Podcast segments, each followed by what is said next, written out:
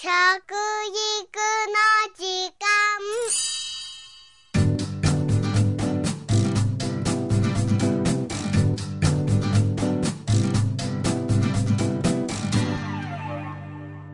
服部幸男です。食育の時間ポッドキャスト。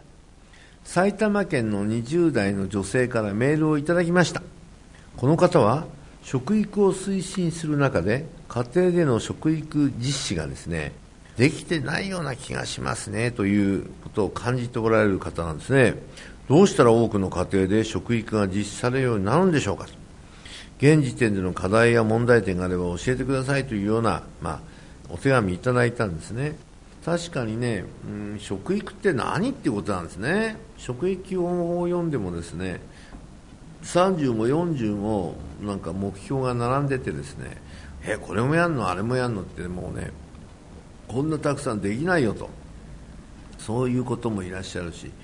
うん、何こんなの当たり前のことじゃない。だけど何をやったか何を最初にやったらいいのか分かんないとかね。そういう人多いんですね。その通りなんですよ。だけどねまず身近なもの、まず3つの柱前もお話したけど、この3つの柱をね、一度点検してください、ご自分の中でね。どんなものを食べたら安全か危険か健康になれるかを選ぶ能力、ね、1つ目、そうですね。2つ目がね、衣食住の伝承がうまくね、スムーズに行われているかどうか。3番目がね、まあ、環境問題とか食料問題とかね、こういったものを、やっぱり安全保障の意味でもね、電気、それとかガスだとかね、うん食料っていうのはねこれは絶対なくてはならないものになってるじゃないですか。それの確認という意味ではねやっぱりする必要があるしあと地産地消でね地域の産物をねできるだけ使ってるかどうかというねその意識も皆さんの心の中にあるのかどうか。それでマーケットのね店長を動かしてですね、えー、何ここに今もう少しね地産地消のを増やしてくださいよということをご自分で考えているだけじゃなくてねやっぱりそういうあの買い付けに行くようなねまたそう売り場の責任者みたいな人にね話すことでね増やしてもらえるということがあるんですね。その人が今度はですね、えー、農業生産者の人にねもっとね人参作ってくれよとかですねいろいろと話が進んでいくんですね。まあ20年以上前からねスローフード運動っていうのがねえー、行われてきましたけどその中に5つも6つもですね目標値があるんですけどその中の1つにね地産地消で、えー、食材をですね有料な生産者の人たちがですね、えー、いいものを作ってくれているところこういったものをね消費者である我々が買ってあげましょうというね運動があるんですね。えー、これに近いようなものをねこれからも我々意識してねやっぱりやっていく必要があるかなというふうには思うんです。はい。えー、学校や地域活動ではですねまた企業の方でも食育を意識した取り組みがいろいろなされていると思いますよ。あるデータがありましてこれは東京大学の、えー、学力研究開発センターということが全国1万の小中学校を対象に調査をしたんですね。これによると20年前に比べ家庭の教育力が低くなったという意見が9割に上っていたそうです。そして家庭での基礎的しつけが欠如しているというかそういう問題は極めて深刻に欠如しているが中学校の方が41.3%小学校が37.0%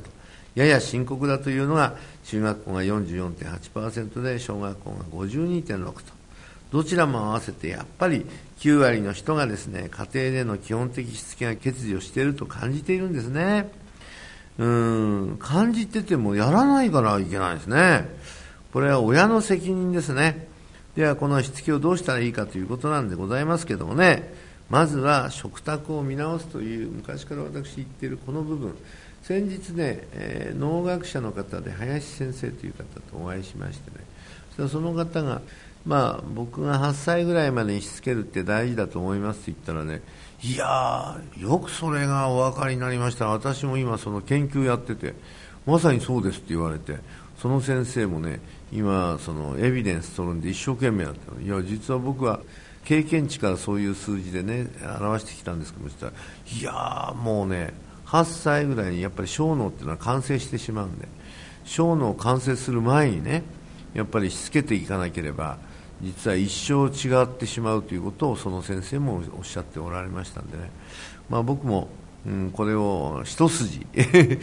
え、や、ね、ずっとそれを強調してやってきましたけどね。まずはね今、まともな子供たちをたくさん作ってあげなきゃいけないというねこれはね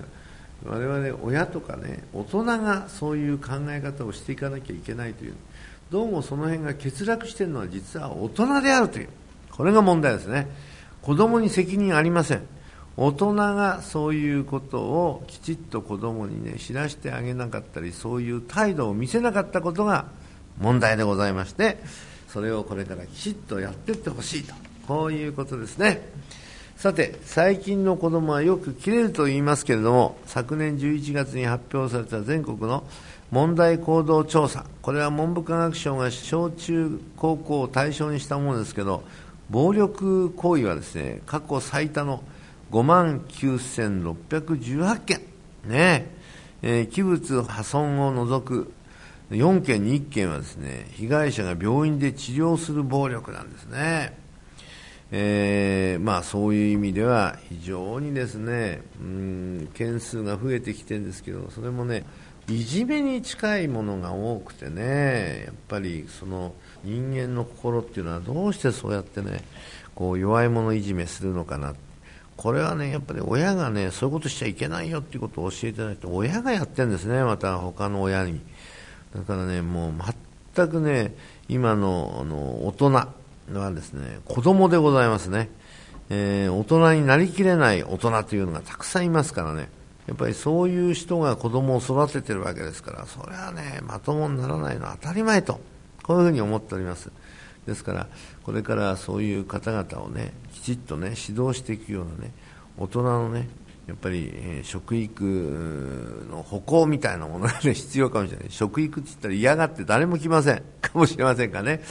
えー、ですけど、えー、そういうことを指導する立場に関心持っている保育園とか幼稚園とか小学校中学校の先生方がねご父兄たちにそういうものを知らせる必要はきちっとあると思いますよ。というように家庭においてのさまざまな問題はですねその家の食卓に凝縮されていると思います。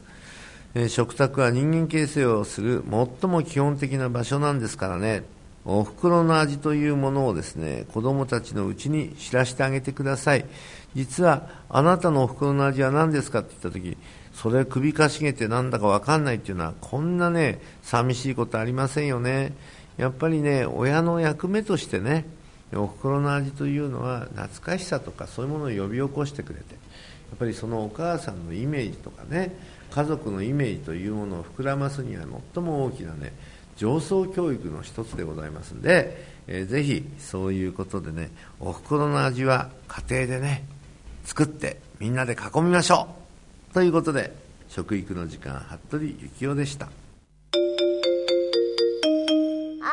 ーしー